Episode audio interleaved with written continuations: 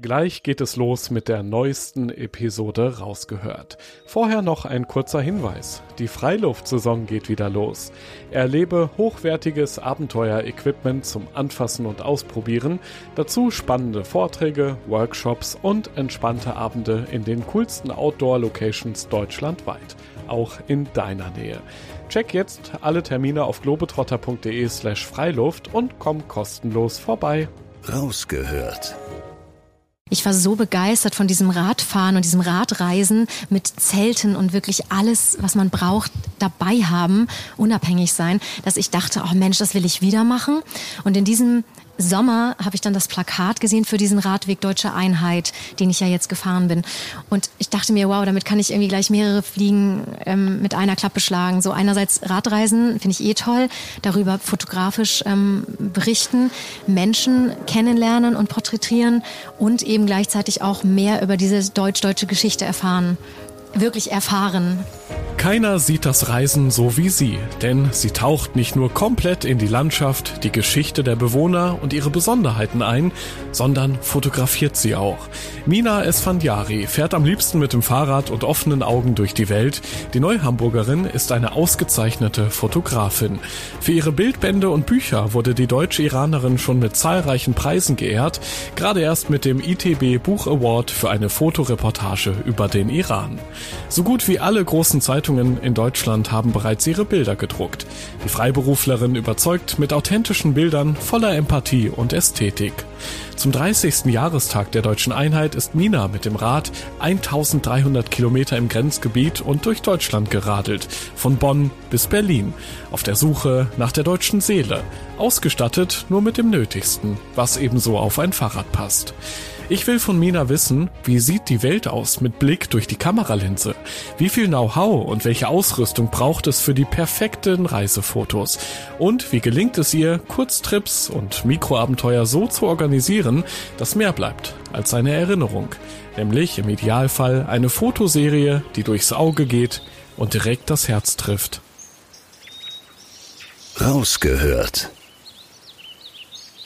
ich bin Joris, Reisereporter bei Globetrotter und treffe in diesem Podcast beeindruckende Menschen, die das Abenteuer in der Natur suchen, die eine ganz besondere Geschichte haben, von denen wir lernen können und die Lust aufs Reisen machen, auf das draußen erleben. So, die S-Bahn, die fährt jetzt ein hier im Bahnhof Hamburg-Wilhelmsburg. Hier sind Mina und ich nämlich verabredet. Sie hat mir ähm, in der Nähe ein kleines Naturparadies versprochen. Und zwar in einem Museum wohl. Ich bin da sehr gespannt. Wir waren äh, neulich übrigens schon mal verabredet, aber da kam der Sturm dazwischen. Heute sind alle Züge gefahren. Sehr gut. So, raus äh, aus der S-Bahn. Jetzt muss ich erstmal noch durch den Bahnhof hier durch. Ist auch richtig voll hier übrigens. Also ganz viele, die irgendwie zur Mittagspause wollen oder irgendwo anders hin. Und da vorne steht sie schon. Ich glaube, das ist sie. Hallo. Hi. Na? Freut mich. Ja, was meinst du, wie ich mich freue? Ja, bist du gut hingekommen. Ja, danke, mit dem ja. Zug halt. Ja, Heute ging's mit dem Zug halt. Ohne Sturm. Alles klar, ähm. aber das Wetter ist trotzdem. Hamburg halt. Ne? Hamburg, aber schön. Ja. Rausgehört. Mina, wir sind jetzt ein paar Meter gelaufen, weg von der lauten und hektischen Haltestelle, rein in ein sehr entspanntes Café. Ein Hotel ist ja auch im Gebäude und ganz viel Naturdeko um uns herum mit einer sehr spannenden Ausstellung zum Thema Wald und Nachhaltigkeit. Das ist so dein ganz persönlicher Wohlfühlort, ne? Genau, und zwar das ist das Wälderhaus in Wilhelmsburg und da kann man quasi, wenn man sich in der Großstadt ähm, genervt fühlt von all den großen Gebäuden und dem, den grauen ähm, Betonklötzen, dann hier mal äh, entspannt in den Wald begeben. Heute ist es ja mal wieder typisches Hamburger Wetter, haben wir gerade schon lachend drüber gesprochen. Genau. Schiedwetter, ja. Ich, ich kenne es ja auch so aus dem Neberg-Interview, was ich schon führen durfte für diesen Podcast. Da hat es auch sogar geregnet, richtig. Schön. Ähm, aber hier ist es umso schöner. Ja, Im Hintergrund so ein bisschen Geklapper aus, aus der Küche. Schönen Kaffee haben sie uns gerade schon gebracht. Wir können also loslegen mit dem Podcast und beginnen mit dem Globetrotter-Profil. Alter? 34. Beruf? Fotografin. Mein größtes Abenteuer? Ich würde sagen, ähm, meine fotografische Arbeit im Iran. Der schönste Ort der Welt. Zu Hause, ehrlich gesagt. Und das ist lustig, weil es natürlich hier um Abenteuer und draußen sein geht. Aber genauso mag ich auch das Zuhause sein und das immer wieder zu diesem Ruhepol zurückkehren. Diese Begegnung werde ich nie vergessen. Ich würde sagen, definitiv viele Begegnungen jetzt auch eben gerade auf meiner Radtour um die es ja jetzt heute geht, so herzlich aufgenommen zu werden von diesen Menschen. Einen Gastgeber, den ich gefunden habe in Bad Hersfeld, der Redakteur von der lokalen Zeitung dort ist. Der hat zwei Tage wirklich voll Programm mit mir gemacht. Der ist da auf die Bad Hersfelder Festspiele gegangen, hat mich all den Schauspielern vorgestellt, ist mit mir zu Point Alpha gefahren, quasi so der Grenz, Grenzübergang ähm, Hessen-Thüringen. Dort standen sich im Prinzip die, die Blöcke ähm, direkt Auge in Auge gegenüber. Da ist eben ein Grenzmuseum und ja, der hat einfach, der hat wahnsinnig viel irgendwie Zeit mit mir verbracht. Mein coolster Moment. Letztendlich sind ja die coolsten Momente doch immer die, wo man vielleicht aus seiner Komfortzone Zone irgendwie rausgeht, ja, ja. wo man dann hinterher aber merkt, wie toll das eigentlich ist. Im, im, in dem Moment selbst denkt man so, oh Gott, wo bin ich hier reingeraten? Und okay, vielleicht zum Beispiel, also vom Wetter her, sagen wir mal so, war eigentlich der coolste Moment, wo so auf dieser Radreise so ein krasser Wolkenbruch über mich ähm, ähm, niedergeprasselt ist und ich wirklich mit meinem Fahrrad echt fast irgendwie vom Fahrradweg geweht wurde, auf freiem Feld. Und es ging eine halbe Stunde, so wirklich ging das auf mich nieder und alles war natürlich nass. Aber was einfach so dann danach irgendwie so dieses zu spüren, so boah, krass, ich bin hier komplett dieser Gewalt der Natur ausgesetzt gewesen. Aber ich habe es natürlich ohne Schaden überstanden. Und dann der Himmel danach, das war der Wahnsinn. Und einfach diese krassen, noch so auf einer Seite krasse, dramatische Gewitterwolken und auf der anderen Seite kam schon wieder Sonne. Mein Herzschlagmoment. Es gab halt eigentlich im Prinzip zwei ziemlich extreme Herzschlagmomente, sagen wir mal so. Also das eine war tatsächlich, dass ich leider, eine traurige Geschichte, bei einem Gastgeber eingeladen war und der hatte mir dann einen Tag vorher oder zwei Tage vorher gesagt, er kann leider mich, also er kann sich nicht um mich kümmern, er liegt nach einem Radunfall im Krankenhaus. Genau, und ähm, oh. seine Frau kümmert sich aber um mich. Und ähm, das war die wunder, wunderschönste Beherbergung, die ich mir jemals vorstellen konnte. Das war irgendwie so ein kleines Blockhaus direkt so am, am so einem kleinen Teich. Ich hatte mit Sauna und ich hatte alles für mich. Dann hatte ich, habe ich aber eine Woche später erfahren, dass er tatsächlich an seinen Verletzungen gestorben ist. Und das war halt so wirklich, da habe ich wirklich ein, da habe ich echt, ähm, das sind mir auch die Tränen gekommen. Ne? Das war ein richtig, das war wirklich ein Herzschlagmoment. Und dann ganz das andere Extrem. Auf meiner Radtour habe ich irgendwie, habe ich Rast gemacht und ähm, mir in so einem Eiswagen ein Eis geholt und dann sagte auf einmal eine Frau, die da auch daneben stand, oh, ich bin gerade Oma geworden und und das war wohl die ähm, die Frau von dem von dem äh, Eisverkäufer und das waren die Großeltern, die dann, ähm, die dann direkt in dem Moment irgendwie per Handy erfahren hatten, dass sie ähm, Großeltern geworden sind. Und das war dann wiederum, das war so Geburt und Tod, beides irgendwie zwei so sehr extreme ähm, Momente von Freude und Trauer. Den Geschmack werde ich nie vergessen. Ja, aus dem Iran. Oh ja, zum Beispiel Safraneis mit so Sahnestückchen, mit so gefrorenen Sahnestückchen. Wie schmeckt das? Oh, das schmeckt einfach toll. Also ich meine, du kennst ja bestimmt Safran vielleicht in in Reis oder so. Kennst du das? Ja, vor allem kennst du als teure Fäden im Supermarkt. Ja, als sehr, sehr teure Fäden im mhm. Supermarkt, genauso so drei Fäden ja, oder genau. so irgendwie fünf, fünf, Euro. fünf Euro oder so kosten. ja. Genau. Also Safran finde ich, das ist wirklich so das tollste Gewürz. Safran und Kardamom und ähm, ja, Safran-Eis ist mir jetzt gerade spontan eingefallen. Mein persönliches Lieblingstool. Also jetzt in Bezug auf die Radtour, ich ähm, habe meinen Schlafsack sehr, sehr lieb gewonnen. Und es mhm. war nie zu kalt da drin? Nee. Ach. Weil ich hatte ja auch noch schön lange äh, unter, also wie heißt das, diese lange Ski, Skiunterwäsche. Wenn es zu kalt war, dann habe ich mir die noch angezogen und warm dann einfach mit Unterwäsche so. Genau. Und ähm, der ist einfach total super, weil der ist extra für Frauen. Und da ist nämlich der Fußteil irgendwie. Und ich glaube auch noch hier um den Lendenbereich ist, ähm, ist so mit Vlies noch verstärkt. Richtig schön kuschelig warm, ähm, aber toll, kleines Packmaß und ähm, sehr leicht. Drei Sachen, die jeder Abenteurer zum Überleben braucht. Oh Gott, ich fühle mich gar nicht so befugt, irgendwie so, so Abenteuer, ähm, ähm, für, für so einen Abenteurer zu sprechen. Also für meine Radtour war es natürlich die Kamera. Definitiv. Mhm. Die Kamera ist Nummer eins. Ja, in dem Fall natürlich auch das Zelt, würde ich sagen. Weil das mich sehr unabhängig gemacht hat. Und das dritte so? Handy. In dem Fall natürlich, weil ich ja auch sehr viel mit den Menschen kommunizieren musste, weil teilweise Sachen geplant waren und ja, leider ist es, klingt aber jetzt so ein bisschen super, super technisch jetzt, ne? Es ist nicht so die romantische Vorstellung, so, ja, vielleicht irgendwie in Feuerstein und, und eine Notdecke, eine Plane. Ja, ja. nee, ich glaube, das Handy kann jeder verstehen. Ja, auf, also schon im, im Privaten gar nicht mal so, aber jetzt auf die so einer Radtour, die nicht nur privat, sondern auch wirklich ein großes Foto und Interview und ja, Projekt ist. Handy, Kamera. ja. Und, und Zelt. Ja, und Zelt. Oder das Fahrrad natürlich. Rausgehört. Gut, ja, bevor wir gleich mal auf deine große ja, Grenzerfahrung kommen, mhm. ähm, die deutsch-deutsche Grenze, du bist ja mit dem Fahrrad da lang gefahren. Können wir gerne mal mit einer privaten Frage starten, wenn du ja. möchtest, denn du bist ja eigentlich mitten im Umzugsstress gerade. Mhm. Umso cooler, dass es heute klappt hier mit der Podcast-Aufzeichnung. Du ziehst ja von Berlin nach Hamburg, genau. ja? also hierhin wieder zurück. Genau. Bist also ja ein bisschen gefangen im stressigen Alltag. Wie sehr freust du dich denn schon trotzdem auf deine nächste Reise, auf dein nächstes Abenteuer oder hast du dafür gar keinen Kopf im Moment? Also momentan ist es tatsächlich so, muss ich ehrlich sagen, dass ich mich, ganz, mich freue, wenn ich dann wirklich wieder dieses Heim eingerichtet habe und weiß aber, dass das sehr schnell wiederkommen wird und dass ich sehr schnell dann wieder die, dass die Füße unruhig werden und insofern ich habe total Lust, auch wieder Radtouren zu machen, weil ich habe mich hat total das Fieber gepackt. Aktuell ist dein Rad ja leider in der Werkstatt, ne? Ja, genau. Es hatte irgendwie das ähm, Tretlager. Genau. War, war defekt, konntest ja. du nicht selbst reparieren? Genau, nee, oh Gott, okay. nee, genau. Reparaturen, da bin ich mit Schlauch und ähm, ähm, Schlauch äh, flicken, das kann ich und äh, die Kette wieder einrasten, aber ansonsten bin ich da nicht so begabt. Muss bis, ja auch funktionieren. Ja, wenn das nächste genau. Abenteuer kommt, ne, du brauchst genau. das Rad, deswegen, okay, genau. dann lässt den Profi da genau. ran. Wie ist das sonst so? Wie bereitest du dich auf deine Reisen vor? Weil du bist ja eben nicht nur die klassische Reisereporterin, die dann hinterher Erlebnisberichte schreibt, sondern du bist ja vor allem Fotografin, hast du ja genau. gerade auch schon gesagt im Profil. Ähm, wie also unterscheidet sich auch dein Gepäck von dem, das vielleicht normale Touris dabei haben?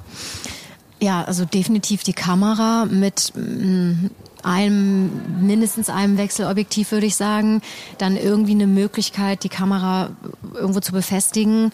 Auf der Radtour hatte ich jetzt wirklich nur ein kleines Stativ und noch so eine Klemme dabei. Dann konnte ich quasi mein Fahrrad als Stativ benutzen, dass ich dann die Kamera an dem Fahrrad festgeklemmt habe und das dann im Prinzip super als ne, Stativ benutzen konnte. Aha. Ja, natürlich sowas wie Festplatten, um die Bilder zu sichern, genug Akkus, Ladegeräte. Also das sind natürlich alles Sachen, die man vielleicht als normal Rucksacktouri jetzt nicht so in diesem großen Umfang dabei hat. Konntest du nicht mal laden unterwegs, die Akkus? Du warst ja auch teilweise mal länger auf Waldstrecken unterwegs, ne?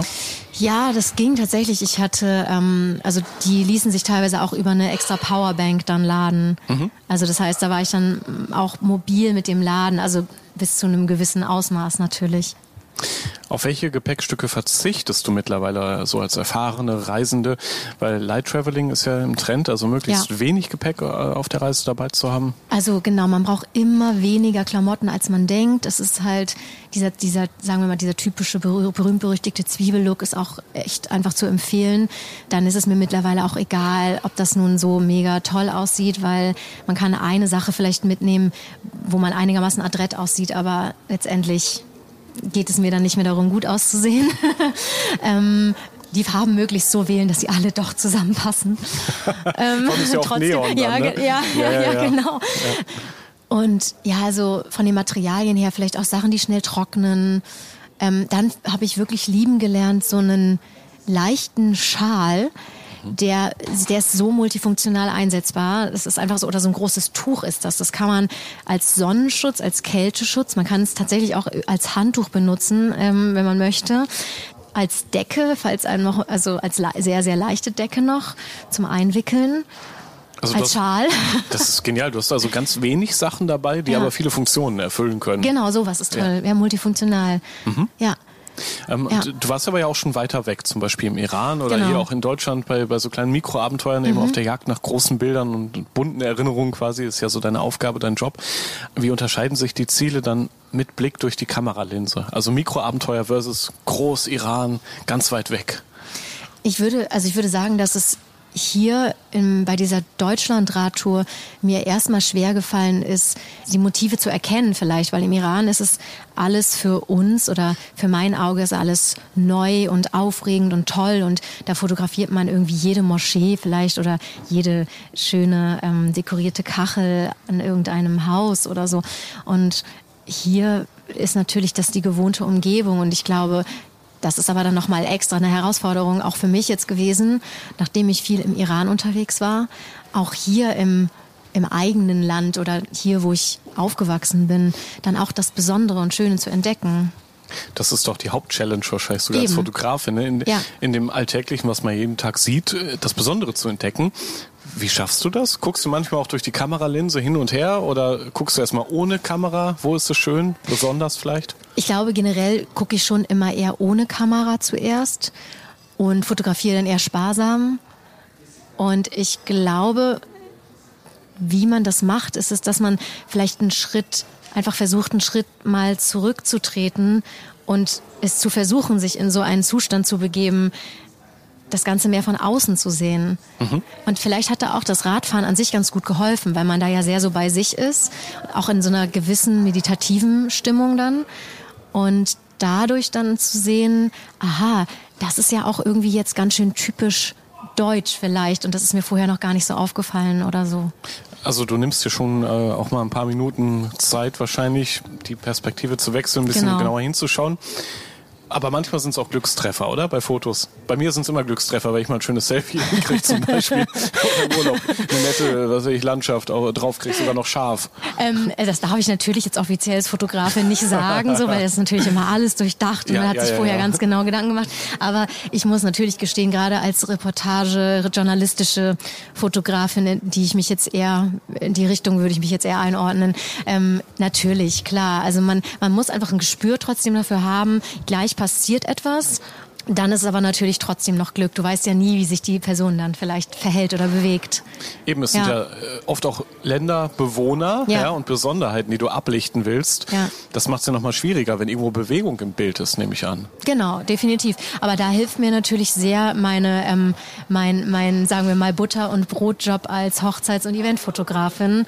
Und da kommt es ja wirklich auf diesen Moment an, dass man dann den genau trifft und den nicht wiederholen kann. Und ähm, das schärft natürlich dann den Blick auch ähm, für solche Projekte. Hast du nicht manchmal auch Stress? So richtig Stress? Da ist mal kurz die Sonne draußen, sieht alles schön aus, so und dann klappt das Foto nicht so richtig, wie du willst. Ich meine, das ist ja dann in dem Moment genau dein Job. Nicht unbedingt bei, bei, bei Hochzeiten, das ist ja immer schön, ja, das ist das Wetter eh immer schön. Ja, naja, kommt drauf Natürlich an. nicht, aber in der Natur zum Beispiel, Ja. da gibt's ja manchmal diese ganz kurzen Momente, wo alles passt. Mhm. Geht da nicht auch dein Puls total hoch manchmal? Und Klar, also man, man muss schnell sein, man muss wirklich präsent sein und dann kriegt man das eigentlich auch mit einer gewissen Routine dann auch ganz gut hin. Aber klar, ich bin jedes Mal bei jeder Hochzeit, bei jedem Event, bei jeder Sache aufgeregt. Ja, das wird auch immer so bleiben wahrscheinlich, ne? schon. Und das macht Ja. natürlich den Job auch total spannend und es wird nie langweilig. Es gibt ja auch viele Hobbyfotografen da draußen, in der absoluten Mehrzahl behaupte ich jetzt mal. Hast du für die ein paar Tipps? Worauf sollte man achten, damit wirklich schöne Bilder entstehen? Weil jeder von uns will doch gerne auch mal schöne Bilder machen. Genau, also ich würde definitiv sagen, dass es nicht auf die Technik unbedingt ankommt, sondern immer viel mehr auf die Person, die hinter der Kamera steht. Man kann auch mit dem Handy schöne Fotos machen. Mittlerweile bin ich schon wirklich teilweise fast schon erschreckt, was für gute Fotos ich von Handy, also was für gute Handyfotos ich teilweise sehe und denke mir so, oh, warum schleppe ich hier eigentlich meine, weiß ich nicht, wie viel Kilo schwere Kamera mit fettem Objektiv rum? Ähm, insofern, es kommt nicht so sehr auf die Technik an. Es kommt vielmehr darauf an, wie man selber als Person auf andere Menschen zugeht, wenn es jetzt um Menschenfotografie geht. Und dass man vielleicht auch eher erstmal schaut, bevor man jetzt, weil du vorhin gefragt hast, ob ich mit dem quasi mit durch mit dem Blick durch den Kamerasucher rumgelaufen bin. Ähm, und da würde ich immer sagen, nein, sondern lauf erst mal so rum und guck mal, Ja. was ist überhaupt Ja. ein schönes Foto. Ähm, und dann hab, mach dir deine Idee und deine Gedanken im Kopf und dann mach das Foto. Aber nur weil wir heutzutage die Möglichkeit haben, irgendwie tausende von Fotos auf einer Speicherkarte zu unterzubringen, heißt es noch lange nicht, dass wir das machen müssen.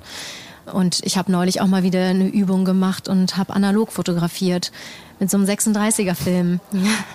Und hat dich das irgendwie geschult dann nochmal? Ja. Noch fokussierter geht man davor wahrscheinlich. Ja, total. Dann. Ich habe wirklich ganz lange überlegt, bevor ich ein Foto gemacht Ja, habe. ja. Und am Ende, ich bin wirklich ganz zufrieden mit meinen 36 Bildern. Weißt du, und, und die entstehen normalerweise in 0, nichts.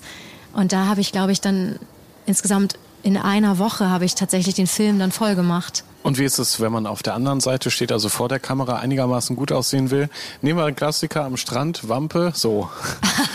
Bauch einziehen oder wie, wie macht man es andersrum, wenn man selbst auf dem Urlaubsfoto gut aussehen will? Oder im Abenteuer? Ja, mit Wampe. Also das ist, das ist nur ein Beispiel. das, da bin ich jetzt auch noch, da bin ich jetzt nicht die erfahrenste okay. ähm, Bikini-Fotografin tatsächlich. Ähm, ich glaube, es ist immer wichtig, dass man sich wohlfühlt und ähm, es ist eben ein Zusammenspiel von Fotograf und Fotografiertem. Derjenige, der fotografiert wird, sollte sich auch nicht völlig irgendwie überfordert fühlen von dem Fotografen, der hier mit ähm, durchgedrücktem Auslöser klick, klick, klick, klick, klick, klick macht. Mhm.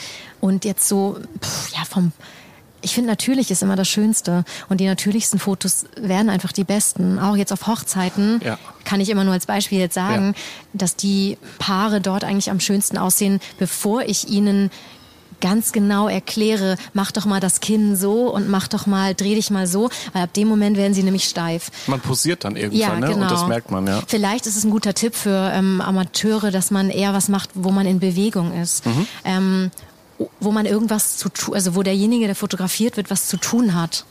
Und den Bildausschnitt zum Beispiel, sagen wir mal, man macht ein Mikroabenteuer, übernachtet mal im Wald am Wochenende so ganz spontan. Mhm. Worauf sollte man achten? Ist möglichst viel im Hintergrund wichtig oder möglichst wenig? Kann man irgendwelche, ja, für, für das Motiv irgendwelche Tipps beherzigen? Ja, also ich würde immer, ich meine, wenn man eine, eine professionellere, sagen wir mal, Kamera hat, in der man vielleicht mit Schärfentiefe arbeiten kann, das heißt sozusagen, ähm, dass nur ein relativ kleiner Bereich zum Beispiel in Bild scharf ist, also beim Porträt, ähm, ist natürlich Geschmackssache auch, aber ich finde es immer sehr schön, wenn man in dem Sinne minimalistisch arbeitet, dass jetzt nicht vielleicht alles scharf ist, sondern wenn du jetzt, sagen wir mal, du bist mitten im Wald, hast du dein Zelt aufgebaut, vielleicht ist es ganz cool, wenn du das so fotografierst, dass irgendwie nur das Zelt scharf ist oder so ähm, und dass der Hintergrund relativ schnell ähm, in die Unschärfe gerät. Und ja, ich würde wirklich sagen, generell weniger ist mehr. Pack nicht zu viel aufs Bild drauf. Versuch irgendwie deine Foto, deine Aussage, die du treffen willst, inhaltlich so zu reduzieren, dass wirklich das eine gesagt wird, was du sagen willst. Und nicht noch, ah, da könnte man ja noch das draufpacken und dann lege ich da noch meinen Schlafsack, drapiere ich noch davor und dann ähm, stelle ich da hinten irgendwie mein Fahrrad hin und da könnte ja auch noch eine Person hin, sondern lieber weniger ist mehr. Du hast, glaube ich, so das Instagrammer-Phänomen beschrieben gerade, ne? die möglichst viel platzieren wollen auf einem ganz tollen Foto. Ja, weil man ja so viele ja Kooperationen mit so vielen anderen oh, ja. Firmen noch hat oder so. Ja, genau. Okay. Mhm. Welche, welche Ausrüstung empfehlst du? Wir hatten ja vorhin schon, möglichst wenig Gepäck ist immer besser. Mhm. Reicht vielleicht sogar die gute alte Handykamera? Also ich würde definitiv sagen, wenn man sich nicht zu sehr abschleppen will, ähm, gerade jetzt Fahrradreise oder auch Rucksack, klar, wenn man, wenn man, also ich habe jetzt tatsächlich gar nicht so eine wahnsinnig super tolle Handykamera. Insofern würde meins mir auf keinen Fall reichen. Mhm. Ähm, ich pack dann doch irgendwie so meine kleine hier, meine kleine Systemkamera ein ähm, mit einer Festbrennweite. Das ist für mich vielleicht auch ein super, sagen wir mal, ein Tipp für auch für Amateure. Festbrennweite ist super klein, hat eine tolle Lichtstärke, also lässt sich in dunklen ähm, Situationen immer noch sehr gut ohne Blitz fotografieren. Und ähm, man schult damit auch wieder so ein bisschen so seinen, seinen Blick, weil man kann eben nicht ranzoomen, ne? Ah, okay. Also das ist Die genau. Entfernung ist immer gleich. Ja, also genau, Aha. das Verhältnis ist immer gleich. Das heißt, ja. ich als Fotografin muss mich bewegen, wenn ich den ah. Bildausschnitt also mhm. verändern will. Genau. Und das, das wäre so eine Kamera, die ich jetzt so, für mich ist die klein und leicht, aber nur mhm. im Vergleich zu meiner anderen. okay, ist aber schon eben äh, schwerer zum Beispiel als, als das klassische Handy. Natürlich, genau. Fall. Also kannst ja, ja mal heben. Mal. oh ja, okay, okay. Also im Verhältnis wahrscheinlich 20 mal schwerer als ja, ein Handy. Ja, bestimmt. Also kannst du, ich weiß nicht, ich kann das schwer einschätzen, aber so ein Handy ist natürlich um einiges leichter. Okay, und Klar. wie teuer ist so eine Kamera? Vielleicht jetzt mal blöd gefragt. Naja, die ist jetzt schon, liegt auf jeden Fall schon im zwei, ich glaube so um die 2000 oh, mit, mit Objektiv. naja, aber die gibt's natürlich ja. auch mittlerweile schon in, in günstiger, ne? Also eher für den, für den ambitionierten Amateur so. Und die macht aber dann auch nicht unbedingt garantiert schöne Bilder, sondern man muss es eben dann doch drauf haben. Kaufen Sie, kaufen Sie diese Kamera. Sie werden nie wieder schlechte Fotos machen. Geht nicht, ne? Die Garantie gibt's Geht, nicht. Es gibt leider nicht. Genau wie wenn, wenn ich dir jetzt einen super Stift verkaufen würde, der ähm, 3000 Euro kostet mit, weiß ich auch nicht, einem ich sage jetzt keine Marken, aber auf jeden Fall irgendeinen ganz tollen Stift und sage dir, damit wirst du jetzt nur noch schöne Bilder malen. Das ist, kann man vielleicht vergleichen mhm. mit einer Kamera. Ja, du bist ja auch immer wieder für, für Auftraggeber dann unterwegs. Was bedeutet, du hast einen Job in dem Moment. Ja. Beeinflusst das manchmal auch den Spaß an dieser Reise, zum Beispiel, wenn du Reisefotografien machst? Oder bist du mittlerweile auch ganz cool und sagst, okay, ich fahr jetzt los, das wird schon? Ja, also die, na klar, also man, vielleicht fotografiere ich dann weniger frei oder künstlerisch, experimentell, weil ich irgendwie für mich selber vielleicht noch mehr in die Richtung arbeiten würde, wenn es nur ein ganz reines ähm, persönliches Projekt ist. Aber mittlerweile bin ich eigentlich dann auch doch so weit selbstbewusst, dass ich weiß, diese dieses Unternehmen oder wer auch immer hat mich ja jetzt dafür gebucht, der kennt meinen Stil und ähm, insofern arbeite ich dann schon eher frei, wie ich einfach frei arbeiten würde. Aber klar hat man im Hinterkopf eine gewisse Liste an Motiven, ähm, wo man weiß, die müssen jetzt vielleicht auch eher kommerzieller, besser nutzbar sein und nicht zu sehr experimentell. Das hat man dann im Kopf. Manchmal gibt es auch diese Mischaufträge. Deine, deine Radtour ist ein gutes Stichwort. Wir haben sie hier und da immer wieder kurz erwähnt. Jetzt können Genau, wir mal genau. ausführlicher noch drüber sprechen. Das ist ja so ein Projekt von Bonn bis Berlin. Bist du da geradelt? 1300 Kilometer ungefähr mit dem Rad eben quer durch Deutschland. Mhm. Was hat dich so gereizt an dieser Idee? Die Idee kam mir tatsächlich ähm, so 2017 im Sommer, nachdem ich mir ein neues Fahrrad gekauft hatte, mit dem ich dann zwei längere Radtouren gemacht habe. Und ich war so begeistert von diesem Radfahren und diesem Radreisen mit Zelten und wirklich alles, was man braucht, dabei haben, unabhängig sein, dass ich dachte, oh Mensch, das will ich wieder machen. Und in diesem Sommer habe ich dann das Plakat gesehen für diesen Radweg Deutsche Einheit, den ich ja jetzt gefahren bin. Und ähm, dachte mir, Mensch, das klingt, das ist ja total super, den würde ich gerne machen. Und ich würde das gerne mit meiner Arbeit, mit der Fotografie verbinden und irgendwie porträt- und dokumentarisch ähm, da arbeiten. Dazu kam noch, dass ich, seitdem ich äh, in Berlin wohne oder gewohnt habe, einfach dieses Thema ähm, deutsche Teilung viel, viel mehr und direkter wahrgenommen habe durch die Menschen, die ich da getroffen habe, Freunde, die ich dort ähm, kennengelernt habe. Und irgendwie wollte ich mehr mehr von diesem Thema erfahren, weil bisher war das nur so Schule, so in der Schule kurz mal durchgenommen. Und ich dachte mir, wow, damit kann ich irgendwie gleich mehrere Fliegen ähm, mit einer Klappe schlagen. So einerseits Radreisen finde ich eh toll, darüber fotografisch ähm, berichten, Menschen kennenlernen und porträtieren und eben gleichzeitig auch mehr über diese deutsch-deutsche Geschichte erfahren. Wirklich erfahren. Was hat dich vielleicht auf dieser Tour am meisten überrascht? Die Städte, die Bewohner, einfach das Abenteuer, wie spannend Deutschland auch sein kann vielleicht? Genau, also erstmal, der Weg geht ja quasi von West nach Ost oder Ost nach West, je nachdem. Und ähm, er überquert eben die Grenze ja nur an einer kleinen Stelle, also zwischen, jetzt muss ich kurz gucken, was, es ist, müsste Bad Harzburg und ähm, Blankenburg sein. Also Bad Harzburg noch ähm, Niedersachsen und dann eben Blankenburg ist dann Sachsen-Anhalt. Also das ist die einzige Stelle, in der man wirklich die Grenze, wirklich die ehemalige Grenze mitbekommt. Ähm, und davor läuft es ja wirklich einfach, man fährt durch die verschiedenen Bundesländer, den Grenzstreifen wirklich, ähm, das ist das, das grüne Band, was sozusagen da entlang läuft. Das ist nochmal eine andere Tour. Die gibt's ja auch. Die hat ähm, auch ein Kollege von mir. Die ist, ist sie kürzer, abgewandert. ne? Das wäre ja langweilig für dich als Genau, Abenteurerin. ja, genau. Ja. Und genau, nee, aber was ähm, du genau du sagst, was hat mich überrascht ähm, oder was habe ich so wahrgenommen?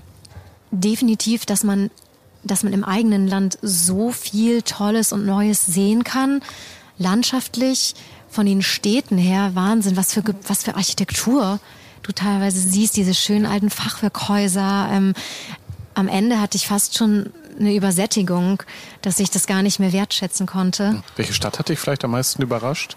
Überrascht weiß ich gar nicht, aber ich fand, ja, Marburg ist natürlich wunderschön, Ja, ja. zum Beispiel, also wirklich. Warst du auf beiden Ebenen sogar? Bist mit dem Aufzug mal hochgefahren? Ich mit bin, dem Fahrrad rein? ich bin nee, nicht mit dem Fahrrad, da habe ich das Fahrrad tatsächlich unten stehen lassen und bin hochgelaufen. Ja klar, mit dem Blick über, über die Stadt, mega schön. Richtig gut. Auf jeden Fall eine gute Perspektive wahrscheinlich für tolle Fotos, die du da Genau, gemacht genau, hast. Ja. ja. Was ich auch sehr spannend fand, äh, du wolltest ja möglichst unabhängig unterwegs sein, ne? Genau. möglichst wenig Geld ausgeben, wahrscheinlich auch eben ja bei dir selbst bleiben, bei Genau. deinem Gepäck ähm, und hast unter anderem auf einen Bierdosenkocher gesetzt, habe ich irgendwo gelesen. Ja. Also erklär doch mal bitte, was hast du dir da gebastelt?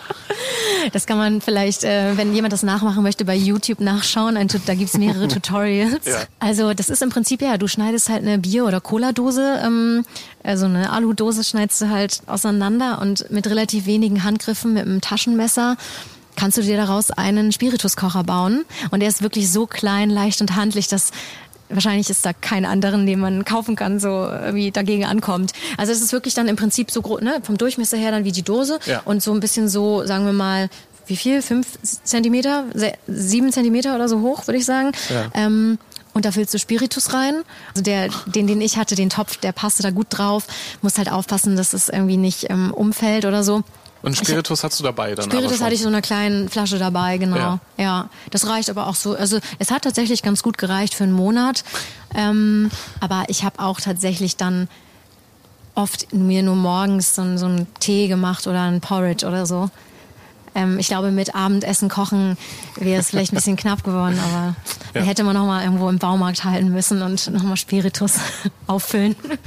Aber cool, dass sowas funktioniert. Ich meine, das ist ja dieses DIY, Do-it-yourself-Ding, ne? Also, ja. Ja. wo man eben dann vielleicht auch merkt, mit wenigen Handgriffen kann man auch vieles einfach selber herstellen, zum Beispiel. Der Ständer war übrigens aus einem äh, aus so einem Kleiderbügel. Ge- Also, weißt du, die kennst Okay. diese Drahtkleiderbügel. Ja. Und genau, da habe ich mir nämlich dann jetzt für diese Tour auch noch so einen kleinen Ständer gebaut, damit der Topf eben sicher steht. Und der, der, dann war so ein leichter Abstand zwischen Topf und, ähm, und Brenner. Hatte ich nie im Stich gelassen. Du Nee, total super. Und der ist so klein. Das, Ja. Ganze, das Ganze, also der Ständer und dieser Kocher, passten in das Topfset rein mit noch irgendwie Gewürzen und allem. Also das heißt, ich hatte letztendlich als Packding nur diesen ähm, Camping, äh, dieses Camping-Kocher-Topfset. Mega. Hast du das Ja. aufgehoben oder? Ja, klar, den könnte ich auch wieder benut weiter benutzen. Hätte ich mal mitbringen sollen. Ja, genau. Kannst, Ja. Mal, kannst du später nochmal ein Foto schicken. Ja. Ähm, du, du warst ja insgesamt vier Wochen quer durch Deutschland unterwegs, eben auf dem Rad. Das ist ja dann kaum Luxus, viel Schweiß und Stress. Mhm. Was hast du am meisten vermisst? Also gab es irgendwas, wo du gedacht hast, jeden Tag, oh, hätte ich es nur dabei? Oder wäre ich nur dort an diesem schönen Ort? Ähm, nee, gar nicht. Ich, also ich muss sagen, das ist echt, als ich wiederkam, dass ich erstmal voll in so einem Tief war, weil ich gemerkt habe, oh Gott, ich bin völlig überfordert von, von all meinen Sachen, die ich so habe. Und ich brauche die doch eigentlich alle gar nicht. Ja, alles, was man braucht, kann man wirklich auf so einem Fahrrad haben. Klar, vielleicht war es dann toll, dass man wieder andere Klamotten hatte. Aber sonst Gut, meinen Laptop hatte ich nämlich nicht dabei zum Beispiel. Das war genau das vielleicht. Das habe ich vermisst, weil arbeiten nur übers ähm, über die Kamera aufs Handy und da dann quasi Bilder in Anführungsstrichen bearbeiten, das ist schon eher nervig. Ja, vor allem, du hast ja von unterwegs immer wieder berichtet, Ja. so Zwischenstände gegeben. Genau. Das war wahrscheinlich dann eben auch Arbeit dann abends mal im Zelt dann zum Beispiel. Genau, noch. genau, ja. Hat das immer gut geklappt? Hast du da vielleicht auch Tipps für alle, die einen Blog betreiben, die regelmäßig ja von sich hören und sehen lassen wollen? Ah, ich finde es, also es hat auch was Gemütliches so ein bisschen, so im Zelt zu liegen und Ja. so ähm, durch seine Kamera, so durch die Fotos zu gucken und ähm, das aufs Handy zu laden und ein bisschen zu ordnen und so.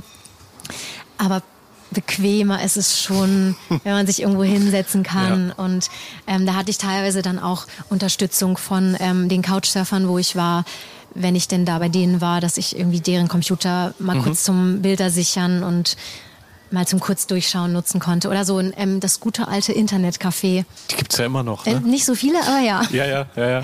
Das stimmt, da kann man ja auch zwischendurch mal kurz abtauchen in die Welt Oder so ein. Copyshop. So ein Copyshop ist immer gut, weil die haben immer Ja. auch ähm, Internet, also Computer mit Internet, ja. Du wolltest ja so ein bisschen die deutsche Seele suchen Mhm. ja, in deiner Berichterstattung, ähm, inwieweit eben Ost und West mittlerweile auch zusammengewachsen sind. Mhm. Ähm, welchen Eindruck äh, haben da die Menschen auf dich gemacht? Gibt es noch einen großen Unterschied zwischen Ost und West oder wächst es wirklich zusammen ohne Grenze mittlerweile? Ähm, das ist eigentlich genau das, was ich ja jetzt so für die Ausstellung und fürs Buch auch nochmal näher und differenzierter betrachten will. Und es gibt darauf tatsächlich nicht so richtig die pauschale Antwort. Ähm, die meisten Menschen, die ich getroffen habe, hatten schon eher einen positiven Ausblick. Ähm, ich würde sagen, es so ein bisschen vielleicht die Essenz war, dass es auch ein, ein leichter Generationenunterschied ist. Also die eher, sagen wir mal, ältere Generation, die zur Wende schon erwachsen war, ähm, sieht das Ganze schon noch ein bisschen anders als Menschen, die in meinem Alter sind. Ich war ja zur Wende äh, gerade mal vier und äh, irgendwie das ist so ein bisschen so das Ding, dass, dass viele gesagt haben, das ist so die Zeit halt alle, alle Wunden, ist natürlich die Frage, dass das ist natürlich so ein bisschen sowas vielleicht passives, wo man sagt so, ja, man muss einfach nur abwarten und Tee trinken und dann wird schon wieder alles gut. Ist jetzt ist die Frage, kann man das so sehen oder ist es nicht vielleicht auch besser, wenn man versucht, nochmal konkret auch was zu tun? Dazu habe ich die Menschen auch befragt. Wie hast du den Tag des Mauerfalls erlebt und was für Veränderungen haben sich da für dich ergeben. Und dann ging es in die Gegenwart, Bestandsaufnahme. 30 Jahre deutsche Einheit fast. Ähm, ist Deutschland eins? Sind wir ein Volk? Aber das ist natürlich eine Frage, die ganz schön, also da kann man jetzt eigentlich nicht so richtig Ja oder Nein sagen. Es ist, war aber auch so angelegt. Und dann eben so einen Ausblick, was könnte man denn vielleicht tun oder vielleicht jeder Einzelne, auch im Kleinen, um eine Einheit zu schaffen. Ich glaube, du hast da den ersten richtigen Schritt ja gemacht, dass man einfach untereinander sich austauscht und drüber spricht.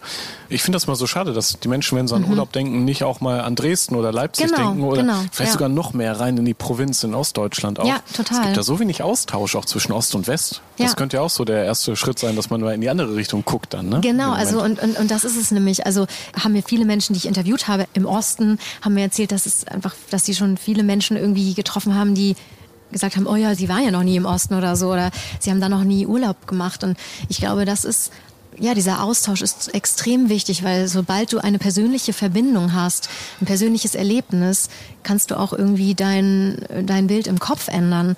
Und ich glaube, damit fängt es an. Und das ist natürlich nicht nur jetzt, jetzt für, für Deutschland gesprochen, es ist auch gegen andere Vorurteile, die man hat gegenüber weiß ich nicht, ähm, Einwanderer, also äh, Immigranten oder andere, also einfach generell, diese, sobald du irgendwie was Persönliches hast, bei den meisten Menschen tut sich dann da was im Kopf und da legt sich so ein kleiner Schalter um.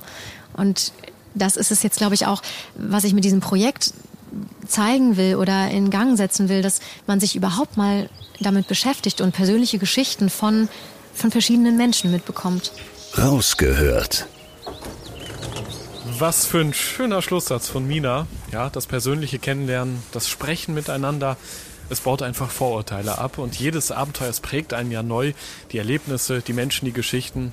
Es ist einfach toll, die Welt zu entdecken. Deswegen bin ich auch so gerne unterwegs hier für den Podcast. Es war auf jeden Fall ein richtig schönes Gespräch in ganz besonderer Museumskulisse mit viel Grün und mit Bäumen. Schaut da auch gerne mal vorbei im Wälderhaus. Ist ein echter Geheimtipp. Ich habe es jetzt ein bisschen eilig. Mein Zug kommt nämlich gleich. Es war wieder richtig schön hier im Norden in Hamburg. Hoffentlich darf ich bald mal wiederkommen. Ach, und äh, wenn Minas Ausstellung zur Radtour an den Start geht, dann schaue ich natürlich auch gerne mal vorbei. Aktuell laufen da die letzten Planungen. Das war die fünfte Episode vom Rausgehört Podcast. Schon in einem Monat bekommst du hier die nächste Folge. Bis dahin schau doch gerne mal im Blog zum Podcast vorbei. Den findest du auf globetrotter.de slash magazin. Dort gibt es noch mehr Informationen und viele Fotos von meinem heutigen Gast Mina, Neuigkeiten zu den nächsten Folgen und alles an Beratung und Inspiration, was du für dein eigenes Outdoor-Abenteuer brauchst. Mein Tipp, klick mal auf den wirklich spannenden und informativen Blog-Eintrag zu Minas Deutschland Tour zu 30 Jahren Einheit. Und wenn du schon mal da bist, check doch auch mal die Produktneuheiten, die das Reisen im wahrsten Sinne des Wortes noch leichter machen. Ich bin Reisereporter Joris, das nächste Abenteuer wartet schon. Erinnerst du dich an deine Lieblingsreise? Jetzt gibt es einen Podcast voller Lieblingsreisen. Erlebe mit uns spannende Outdoor-Expeditionen und schnür den Backpacker für abenteuerliche Regennächte auf der Isomatte. Wie der Nebel dampfend aufsteigt über dem Wasser. Ein richtig schöner Ort, um wach zu werden. Lieblingsreisen. Bier gibt's, sehr gut. Und Brezen sehe ich da zum Beispiel auch. Mhm. Cheers. Dein neuer Reisepodcast. Man muss einfach runterfahren, man muss Denken ausschalten und Fühlen einschalten. Ja, jetzt schwebe ich geradezu. Also, ich fühle mich echt wie neugeboren. Super, super toll. Mit uns erlebst du Mikroabenteuer und die weite Welt. So. Wow. Wir, sind wir, wir wollen ja nicht gleich den ganzen Laden leer essen. Ja, Sie wissen ja noch gar nicht, was das am Schluss kostet. Lieblingsreisen. Jetzt gehen wir über den Bazar in Marrakesch. Jetzt entdecken, abonnieren und mitreisen. Lieblingsreisen gibt es überall für dich, wo es Podcasts gibt. Kommst du mit?